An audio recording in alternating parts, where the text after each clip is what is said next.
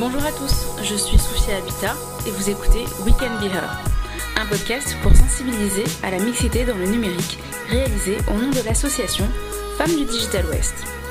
À ce qu'il paraît, aujourd'hui, une femme peut devenir ce qu'elle veut, et pourtant, nous posons encore trop souvent la question de notre légitimité dans le monde du numérique. Une fois par mois, je vous présenterai un portrait de femme ou d'homme qui j'espère vous inspirera. Aujourd'hui, j'ai le plaisir de rencontrer Rosanne Ludard, fondatrice de Prism Édition. Prism Édition est une marketplace doublée d'une maison d'édition proposant des créations exclusives de mobilier et de décoration. Rosen nous présentera les motivations de son choix de reconversion, sa façon de vivre l'entrepreneuriat et ce qui pour elle servirait la cause de la mixité. Bonjour Rosen. Bonjour Sophia. Je te remercie d'avoir accepté l'invitation. Merci à toi. Tu es la dirigeante de Prism Édition. Est-ce que tu peux nous dire comment t'es venue l'idée de créer cette boîte? L'idée, elle m'est venue pendant ma vie d'avant, où j'étais euh, donc euh, designer, euh, plus spécifiquement styliste, et où en fait je me suis un petit peu heurtée à toute cette manière de consommer la mode. Et plus avant ça encore, où j'étais assistante de rédaction pour le magazine Elle Décoration, où là je travaillais avec pas mal d'objets Et donc l'idée était de réussir à, faire que la décoration d'intérieur ne prenne pas la même voie que le monde de la mode et puisse être un petit peu plus éthique et euh, réalisée plus en circuit court que euh, la manière dont sont créés les vêtements à l'heure actuelle. Combien de temps est-ce que tu étais designer euh, et styliste? Alors du coup moi j'ai été styliste pendant 5 ans pour une, pour une boîte de prêt-à-porter haut de gamme dans la région. Et donc tu nous disais tout à l'heure que c'était une, une, crise de la trentaine, on va dire quarantaine, mais euh, c'est non, non, pas encore. Trentaine. Il y en aura peut-être une deuxième. Il y aura peut-être une, peut une, deuxième, ouais. Mais ouais, c'est, euh, on peut, on peut appeler ça un peu une crise de la trentaine parce que c'est vrai que c'est une grosse remise en question dans sa vie de changer euh, comme ça de profession après 5 ans, etc. Surtout qu'en plus euh, c'était vraiment quelque chose que j'avais en tête depuis toujours de devenir styliste. Donc ouais, ça a été une grosse remise en question et en même temps ça faisait partie d'un processus où je me posais aussi de plus en plus de questions sur la manière de consommer en règle générale, notamment euh, en premier lieu euh, par, par, la nourriture. Donc tout ça a été un peu euh, une espèce de mouvance dans laquelle j'ai été apte et qui m'a pas mal questionné. Tu t'es lancé dans, la, dans un mélange de déco et, et, de mode et tu me disais que pour toi la mode c'était un peu trop tard. Ouais. Ouais, pour moi, j'ai un peu la sensation. Euh, alors, il se passe des choses hein, euh, qui sont très bien. Il n'y a, a, pas de, de, petits pas euh, pour mieux Mais euh, je pense que d'une manière globale, euh, on n'arrivera pas à sauver euh, la filière coton. on n'arrivera pas à sauver bah, le fait qu'il y a des gens qui ont besoin aussi de vêtements à bas coût, qui n'ont pas forcément les moyens de se payer un t-shirt à 50 euros parce qu'il est fait de manière éthique, made in France, etc. Et donc, du coup, pour moi, ça, c'est déjà désuet par le fait que bah, la mode c'est tendance, les tendances ça passe et que quoi qu'il arrive, bah, on n'est pas prêt à mettre euh, une somme forcément chère dans quelque chose qui va se trouer ou qui va passer de mode. Alors que dans un objet, on est sur quelque chose de plus pérenne et pour moi ça a plus de sens de pouvoir y mettre un petit peu plus cher. Donc tu as commencé en 2017 En 2018. 2018 en 2017, tu en 2017, ouais, j'ai, quitté mon job euh, fin 2017. Oui. Et tu disais que c'était un peu en mode échec Bah ouais, parce que comme je te disais, euh, c'est vrai que c'était un peu un rêve de gosse, quoi, de devenir styliste. Enfin, tout d'un coup, ça correspondait plus, en fait, ça correspondait plus à ce dont j'avais envie, ça correspondait plus à ce que je voulais faire. Je me sentais euh, un peu à l'étroit dans, dans, mon poste, etc. Et donc du coup, fallait changer. Donc ouais, ça a été ça a été quand même un échec. Et en 2018 ou fin 2017, où là, tu as commencé euh, à aller à la rencontre Ouais, bah, vraiment début 2018 quoi. Et là, euh, ça s'est fait bah, de manière très simple, vraiment, aller frapper à la porte des artisans près de chez moi. Donc, ça a commencé par des ébénistes, des céramistes, et puis des souffleurs de verre, des métalliers, etc. Le réseau comme ça s'est agrandi. Et puis j'étais toujours hyper bien accueillie, ça se passait très bien, les gens prenaient vraiment le temps de discuter avec moi et tout. Donc j'étais dans des relations très apaisées. Et en fait, j'ai senti que j'étais sur la bonne voie et qu'il fallait que j'en rencontre d'autres. Et en fait, chaque rencontre me donnait envie d'aller encore plus loin, en découvrir davantage. Et ça devenait presque un jeu de se dire Ah tiens, un marbrier, j'en ai pas encore. et donc du coup, voilà, c'est un apprentissage de tous les instants parce qu'à chaque fois, évidemment, on discute technique. Comment tu te présentais à eux? Ah bah moi, j'étais vraiment hyper transparente sur ce que je venais découvrir chez eux et, et on parlait bah, de cette consommation aussi, de la manière dont ils réussissaient ou pas à distribuer leurs pièces, de leur rémunération vis-à-vis du temps passé à produire, de la problématique des dépôts-ventes, des boutiques, de voilà, de plein de choses. Donc moi j'y allais vraiment pour discuter de manière la plus ouverte et, sincère possible avec. Tu as créé les apéros. Euh, les apéros design, ouais. ouais. Et c'est là que tout a commencé ou presque. Bah ouais, carrément. Ouais. Et puis c'était au LU, là où on est euh, en plus aujourd'hui. Le, le, tout premier c'était au LU. Et ouais, parce que j'avais effectivement rencontré des artisans, mais j'avais aussi rencontré des designers, puisque à Nantes on a la chance d'avoir l'école de design. Et en fait je me disais, mais du coup tous ces designers qui sortent de l'école, qu'est-ce qu'ils font maintenant? Et, c'est vrai qu'en discutant avec eux, je me suis rendu compte que bah, ils avaient euh, ils avaient plein d'idées, des carnets de croquis qui étaient souvent euh, blindés de dessins ou des, ou des 3D déjà prêtes à être réalisés, mais à un moment donné, par manque euh, d'argent ou de réseau, la phase prototypage ne se faisait pas. Quoi. Et donc du coup, c'était des idées qui restaient enfouies et qui prenaient jamais corps. Donc l'idée des apéros design, c'était vraiment de pouvoir faire se mélanger des artisans, des designers, et pas que des binômes artisans-designers d'ailleurs, mais aussi des, binômes artisans-artisans, parce qu'il y a une richesse aussi dans euh, la diversité des savoir-faire, et que ça pouvait permettre bah, tout d'un coup de déverrouiller un peu des produits qui ne soient plus monomatériaux et faire discuter un, métallier et un ébéniste, euh, ça a tout son sens, euh, et, une céramiste et un menuisier aussi, donc tout ça a bien pris, on va dire. C'est chouette, ça donne un beaux objets aussi. Et ils sont venus te voir, enfin il y a quelques duos qui sont venus te voir et te disent et maintenant? Ouais, c'est ça. toi non plus, tu savais ouais. pas. Alors, du coup, ouais, ça c'était à l'été 2018, donc c'était quand même euh, relativement rapidement après les rencontres. Et effectivement, des produits comme ça qui étaient nés de ces rencontres, c'était juste génial. Et en même temps, j'étais pas préparée parce que moi, j'avais pas de plan de carrière. Quoi. Je, je m'étais pas fait de plan sur la comète euh, vis-à-vis de ça.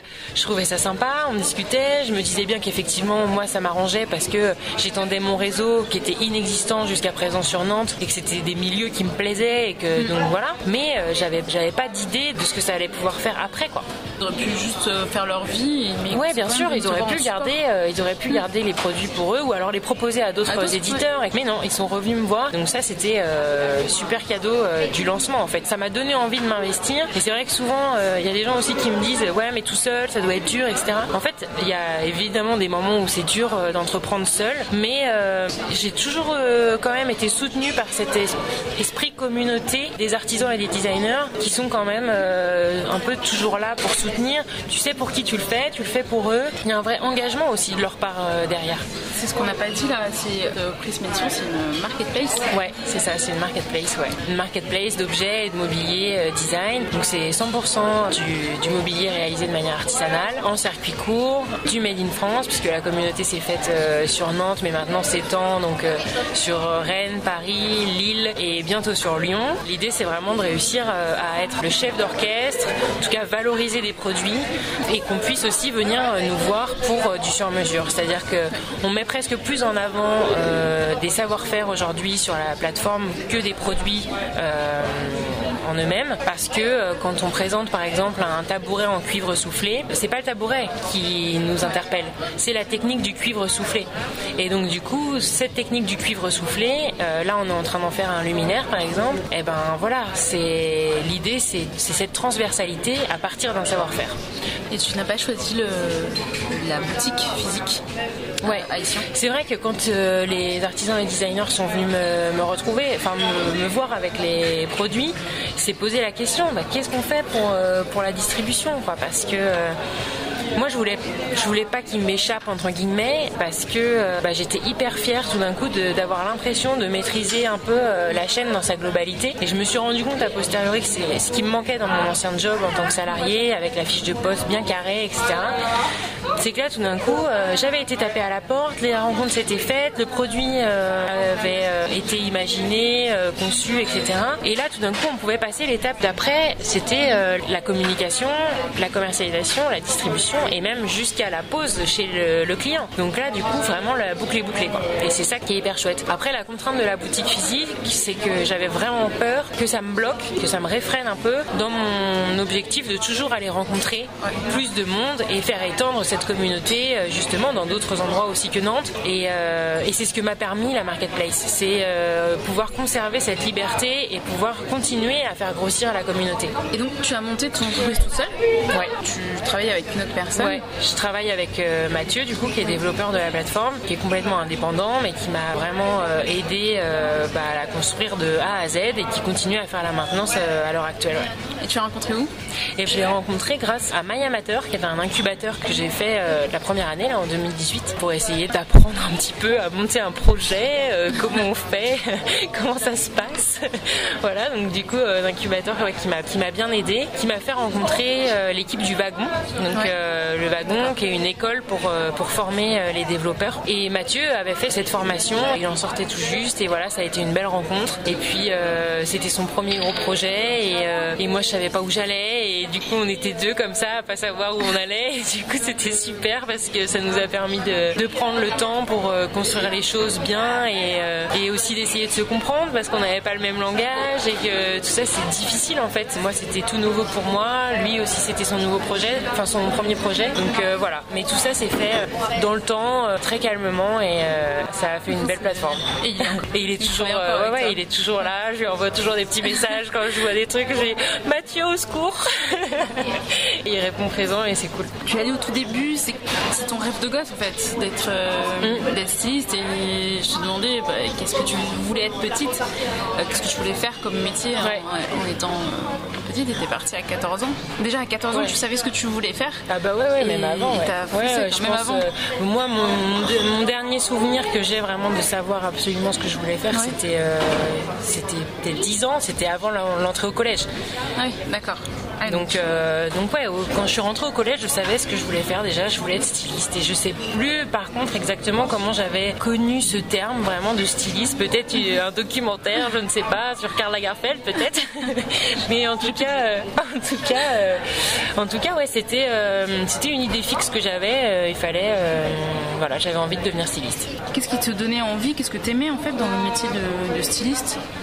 Ouais, bah, c'était vraiment cette, cette euh, je sais pas comment expliquer, mais c'est le, côté magique à un moment donné que euh, le, tissu euh, à plat devienne comme ça un élément tridimensionnel qui puisse s'adapter au corps. Pour moi, c'était c'est comme prendre une feuille de papier, c'est comme prendre voilà n'importe quoi, mais avec cette souplesse, pouvoir en faire un petit peu ce qu'on veut.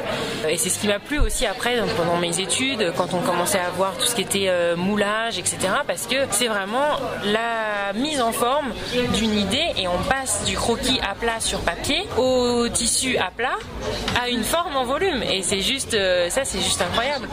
Et tout est source d'inspiration pour aller toujours plus loin. pour aller toujours plus loin, ça te fait rire, c'est ce que je t'ai dit. Non, si je me rappelle euh, la poignée de porte. Ma poignée de porte, bah oui, c'est. En fait, l'idée c'est de dire que oui, tout peut être inspiration et effectivement, ça peut très bien m'arriver de passer devant une poignée de porte et de me dire ah ouais mais ça c'est génial, ça en ferait un truc de, fou et voilà. Mais euh, tout est dans le détail, je pense, c'est euh, des, des, encolures, etc. Et c'est ça le métier qui me qui me plaisait déjà de base, que j'ai appris à connaître depuis tes 14 ans, même si tes parents flippaient Ils flippaient sans me le dire. Ils m'ont jamais, euh, ils, m'ont jamais dit qu'ils flippaient. Mais euh, après, j'ai su qu'ils flippaient beaucoup. Ouais. Et, donc de tes 14 ans, à 14 ans, à 14 ans, t'es parti en internat. Après, t'es mm. parti. Euh, bah oui, parce que c'est vrai que moi, je viens d'Angers. Quand on dit styliste à ses parents, ils s'imaginent le truc inaccessible sur Paris, pistonné, etc. Et en fait, bah ouais, ça fait peur. Oui, ça fait peur, et pourtant. Et pourtant non, mais en même temps, il n'y avait pas d'école d'art appliqué sur Angers donc quoi qu'il arrive, il fallait partir. Euh, et, donc du coup, c'est ça qui m'a, ça m'a un peu fait pousser des ailes, quoi. Moi, je me suis pas rendu compte que c'était peut-être un peu jeune euh, ou quoi que ce soit. Non. Ou je me suis même pas dit, oh, fais chier l'internat. Ou... Non, mm, mm. j'y allais et voilà. C'était comme ça. Tant que tu faisais ce que tu voulais, ce que tu aimais. Euh, Exactement. Ce qu'il y avait autour, les conditions. Ouais. Peu importe. C'est clair. Bon, après, j'ai connu des conditions sympas quand même en BTS. il y a pire. tu parles de l'île de la Réunion Ouais, c'est ça. Il y a pire, oui. Ouais, ouais, je suis partie ouais, ouais, à 17 ans, aussitôt mon bac en poche, bam, l'île de la Réunion. Bon, jamais pris l'avion, 10 000 km de chez ses parents, normal. la flèche. Et pourtant, en BTS, tes cours de création de marque, toi, tu t'en foutais. Enfin, tu t'en foutais, ça t'intéressait pas. pas très assidu au cours économie-gestion, ils appelaient ça à l'époque. J'étais, j'étais pas du tout assidu parce que, oui, vous allez être des créatrices de mode, vous allez devoir monter une marque, le dépôt de marque et tout. moi, je me voyais pas du tout créatrice. Enfin, je veux dire, je me, non, je me voyais pas créer des vêtements. Et encore moins une boîte. Et encore moins une boîte du coup, mais j'y pensais même pas. Donc, mais non, jamais. Je viens pas d'une famille d'entrepreneurs. je connais pas de chef d'entreprise. tout le milieu start-up, nanana, je connais pas. Je me posais même pas la question parce que c'était très loin de. Comment tu vis ta vie de, chef d'entreprise? Bah bien. pas trop de stress. non, si, vraiment beaucoup de stress. Mais en même temps, c'est aussi ce qui est excitant et palpitant et le fait qu'il n'y ait pas une journée qui se ressemble et, fait d'être libre, même si je mets des gros guillemets à libre, parce que faut pas non plus mettre sur un piédestal la vie de freelance ou d'indépendant ou d'entrepreneur, parce que on le disait tout à l'heure sur un autre sujet, les barrières on se les met à nous-mêmes en fait. Et même si on n'a pas un boss au-dessus de la tête pour nous donner des horaires de boulot ou machin, c'est encore pire, parce que finalement le, le pire ennemi qu'on puisse avoir c'est nous-mêmes. Pour finir, j'ai une dernière question.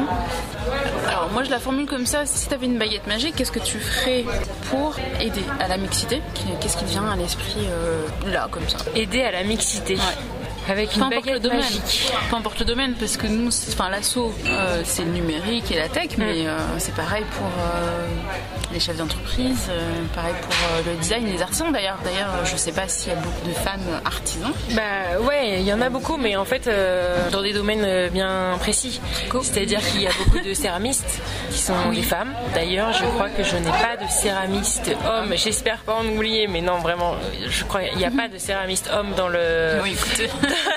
c'est clair. Et d'ici là, il y en aura peut-être. J'espère. Je fais un appel aux céramistes hommes d'ailleurs.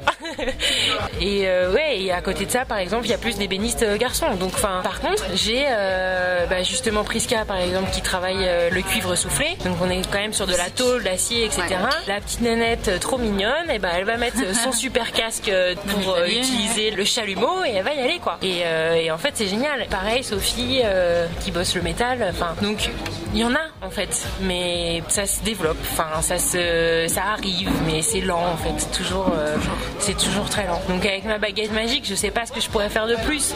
En gros, l'idée c'est juste déjà d'essayer à sa propre échelle, je pense, d'être là, de tenir le pavé et de pas se laisser démonter et, de, de pas fléchir en fait. C'est vrai que moi, ça m'est arrivé dans pas mal d'événements de, de, me sentir, de me sentir un petit peu en minorité par rapport à tous les costards qu'il y avait autour de moi. Mais et alors? En fait Et alors? Tant pis. Enfin, tant pis, euh, je suis là et demain on sera deux et après-demain on sera trois et, et bientôt on sera peut-être 50-50 et voilà. Et j'espère que ça ira le plus vite possible évidemment. Je vois pas quoi faire de plus pour l'instant. Moi j'essaye par exemple un truc qui énerve vachement mon mec, c'est l'écriture inclusive. c'est, enfin, franchement c'est tout bête. Mais déjà quand on commence à vouloir s'y mettre un peu, et eh ben il y a des trucs qui nous heurtent, des mails qui sont euh, pour tout le monde et qui sont écrits que au masculin. Oui. Mais moi ça me ça me rend dingue en fait. Moi une fois j'avais corrigé mon, le titre de mon CV en mettant euh, ingénieur avec un E, on me l'a corrigé, on Ouais. enlevé le E. J'ai pas recorrigé derrière parce qu'on allait me le On renlever. écrit chef d'entreprise de FE, on écrit entrepreneur ou entrepreneuse. Ça, il y en a encore que ça choque qu'on dise entrepreneur ou entrepreneuse. Bah, en fait, on dit les deux. L'important, c'est que ça soit féminisé Ouais. et que, et que ça donne envie euh, d'y aller, quoi, et qu'on n'ait pas l'impression qu'on parle que euh, à des mecs. Mais euh, j'en ai eu l'expérience euh, dans un gros salon euh, de l'entrepreneuriat sur Paris où il y avait, euh, j'étais entourée d'écrans, etc. Et toute la journée, toute la journée, on nous a bassinés sur les écrans avec des trucs pour les mecs. C'est-à-dire? Bah, c'est-à-dire que tout était écrit euh, pour les hommes. Les conférences, c'était, euh, j'ai plus comme ça exactement les intitulés en tête, mais, mais c'était euh, ouais, euh, vraiment axé masculin en permanence. Alors que pourtant, franchement, on était, on était quand même bien. Enfin, je me sentais pas complètement toute seule dans, dans, ce grand truc, mais ça n'avait pas été pensé pour nous. Et qu'est-ce que tu conseillerais aux gens qui je dis aux gens, aux filles, aux garçons, encore une fois, qui n'osent pas, qui, qui, ont un peu peur, peu importe le domaine. Hein. Ouais, bah euh, ça je pense que c'est c'est très dur parce qu'effectivement euh, comme on disait tout à l'heure l'idée c'est de dire bah oui bah faut oser bah oui bah non mais c'est pas facile ça, donc, euh, ça. donc moi je pense que faut vraiment y aller pas à pas en fait. Faut vraiment se donner des, des petits objectifs. Moi je suis un peu madame objectif. C'est un peu chiant. Mais n'empêche se dire ah tiens je vais me forcer. Je vais aller à cette soirée parce que je vais peut-être rencontrer du monde bon déjà on se force on va à la soirée. Une fois qu'on est à la soirée, on essaye de pas rester dans le coin du bar euh, à siroter un truc tout seul. Parce que c'est bien de se forcer à aller à la soirée, mais après, faut se donner un deuxième objectif, récupérer au moins une carte de visite. Et puis euh, la soirée d'après, peut-être euh, essayer de récupérer deux cartes de visite, discuter avec des gens, s'intéresser et en fait aller vers les autres. Il y a une petite technique, franchement, qui fonctionne pas mal, c'est que dans ce genre de soirée, en règle générale, il y a toujours une personne qui est toute seule aussi. On me l'a dit, oui. Bon bah voilà, faut aller vers elle. Parce qu'elle sera très contente en fait. Du coup, elle sera soulagée. Donc c'est parfait. Il faut y aller. Et puis à force de rencontrer, à force de se forcer à faire des petits pas de ce genre, et eh ben ça va forcément créer à un moment donné des déclics, des rencontres, des opportunités et voilà, les petites pierres se mettent euh, les unes après les autres sur le chemin et la voie est ouverte. Je te remercie beaucoup Rosanne. Merci beaucoup Sophia. À bientôt. Merci, salut. Si vous souhaitez en savoir plus sur notre invité, je vous ai mis des liens utiles sur le site femmedigitalwest.fr. Et si vous avez aimé ce podcast, n'hésitez pas à en parler autour de vous et à nous suivre sur les réseaux sociaux.